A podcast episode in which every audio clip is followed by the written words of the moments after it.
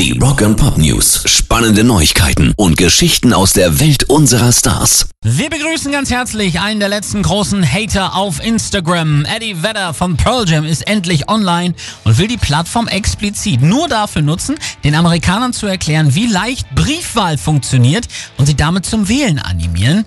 Die Möglichkeit zur Briefwahl, die bei der bevorstehenden Wahl des US-Präsidenten am 3. November angesichts der Pandemie wohl eine besonders große Rolle spielen wird, wird von Seiten der Republikaner unter Donald Trump aktiv untergraben und auch für unsicher erklärt, vermutlich um das Wahlergebnis zugunsten des Präsidenten zu beeinflussen. Auf Instagram hat Eddie inzwischen eine Schritt-für-Schritt-Anleitung veröffentlicht und sie endet mit den Worten, du hast gerade in der allerbesten Form des gewaltfreien Protests teilgenommen. Deine Stimme wird gehört. Und als Sänger sage ich, das kann ein ganz schönes Gefühl sein.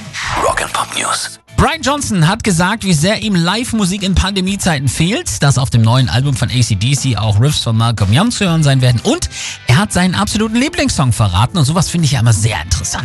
Was hat so einen Rockstar zum Singen animiert? Und der gute Mann ist über 70, von daher wäre es jetzt in Sachen Rock'n'Roll, würde ich sagen, so Bill Haley, Chuck Berry oder sowas. Aber es sind tatsächlich, und das ist ja auch nicht selten Vorbild für große Rockstars gewesen, die Beatles.